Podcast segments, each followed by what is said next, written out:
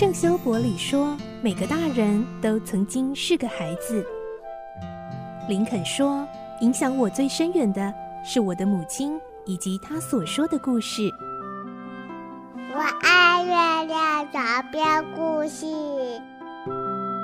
晚安，月亮床边故事。小青姐姐邀请每一位大孩子、小孩子一起听故事，不管多忙，也要和你一起听故事。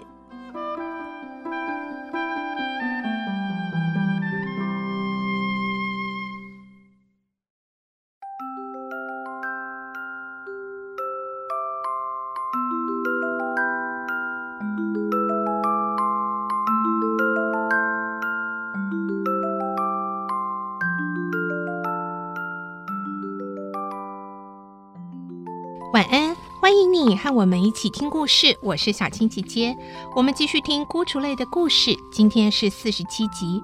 上一集我们听到，回到比尔和费琴身边的南茜，因为异常的行为引起了费琴的怀疑。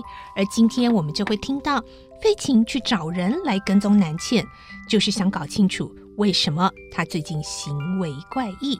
来听今天的故事。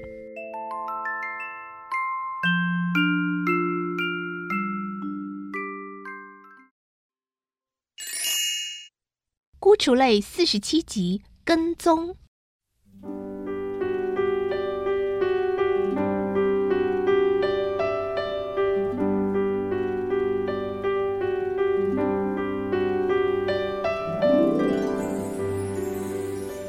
碧儿要南茜拿着火烛照亮楼梯，送费琴离开。而就在这时候，费琴凑近南茜的耳边说：“喂，南茜。”碧儿那小子对你这么凶狠，你为什么不一走了之？我那里可是欢迎你去哦。你是个好女孩，南茜，对你我知道的很清楚。对你我也知道的很清楚啊。南茜丝毫不为费琴的甜言蜜语所动摇。你一定知道我是个和蔼可亲的老人是吧，南茜？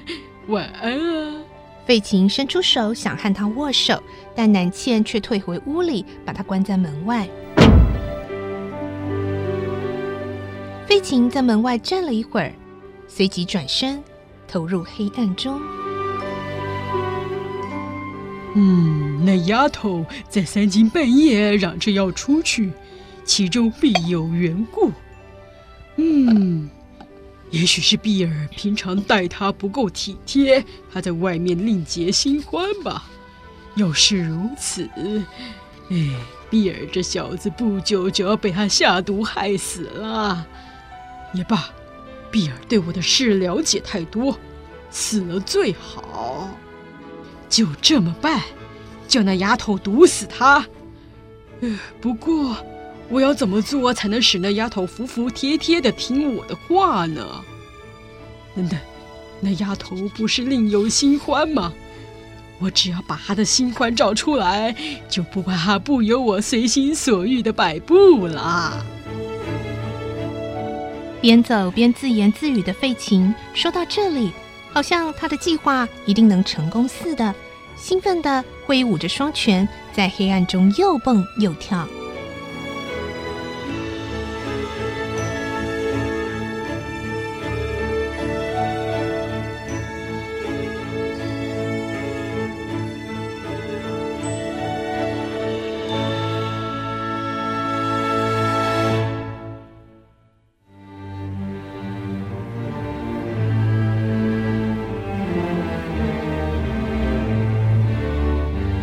第二天早晨，费琴叫来一名新加入的少年，以低沉而认真的口吻对着他说：“鲍尔达，我有一件事要你替我去做。”鲍尔达谨慎的回答：“什么事？呃，要是有危险性，我可不干。一点也不危险，我只要你跟踪一个少女。跟踪一个少女？”鲍尔达非常诧异，似乎想不到飞禽会出这个主意叫他做。没错，我要你跟踪一个少女，调查她到过哪里，看到什么人。如果可能的话，也告诉我她说过什么话，和她所到之处的门牌号码，如此而已。那你能给我多少钱呢？鲍尔达故意露出为难的脸色，贪婪地注视费琴的脸。调查这些事情，也很吃力的耶。嗯，办得好，我就给你一半。我从来没为一件事出过这样高的价钱。成交。呃，你要我跟踪的少女是谁呢？我们自己人。自己人？鲍尔达一脸惊奇地看着费琴。啊，随便你，看在钱的份上哦，我也不管他是自己人还是什么人的啦。你这么想是对的，鲍尔达，否则就谈不上什么成大功立大业了。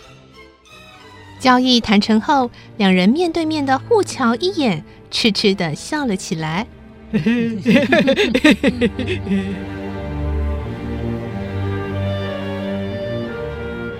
这个叫鲍尔达的少年，除了一副瘦巴巴的样子，倒没有什么特征。不过，奥利弗看见他一定会大吃一惊的，因为这位新入伙的恶少。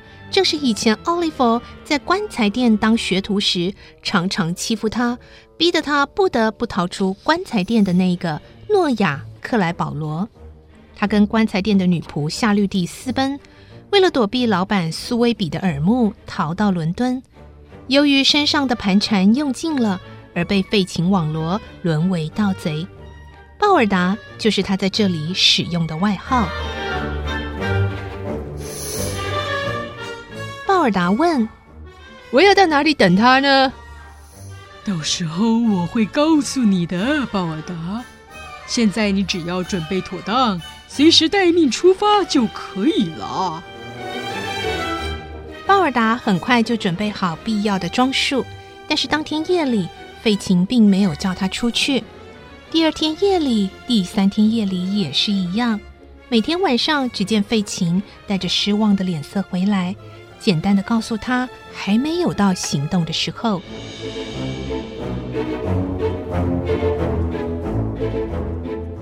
到了第七天夜里，正当鲍尔达懒散的躺在床上，以为和前几天晚上一样白等的时候，费琴却意外的提早回来。他上气不接下气的跑进来，干瘦的脸上挂着几天以来未曾见过的笑容。这天正好是星期日。准备好了吗，鲍尔达？我确定他今天晚上要出去，因为他所惧怕的那个男人有事出去了，明天早上才会回来。他正好可利用这个机会出去。快，鲍尔达，快跟我来！两人静悄悄地离开屋子，在迷宫似的街道上七弯八拐地钻了一阵之后，来到住屋的大门前。费琴躲在阴暗的地方，轻轻地吹了一声口哨，门一声不响地开了。两人侧身闪入，门又在他们背后关上。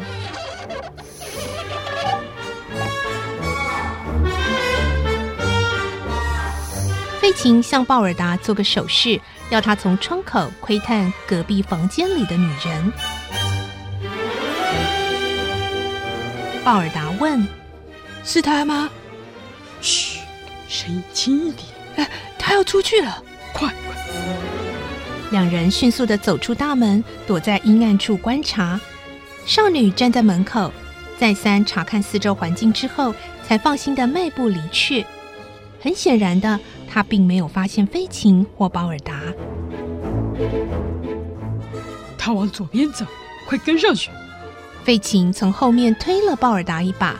于是，鲍尔达开始在少女的背后谨慎地跟踪着，不让目标从他的视线内消失掉。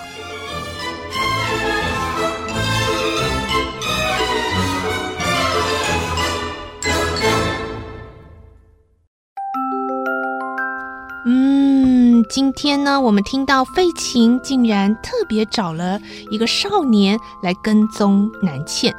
这个少年呢，其实就是当时棺材店常常欺负奥利弗的那个人哦。而到底他们跟踪南茜之后，来到了伦敦桥，是会发现什么样惊为天人的事情呢？那费琴又会怎么样去应应呢？明天的情节非常的精彩哦，在伦敦桥的相会，请大家继续锁定收听了。我是小青姐姐，祝你有个好梦，晚安，拜拜。小朋友要睡觉了，晚安。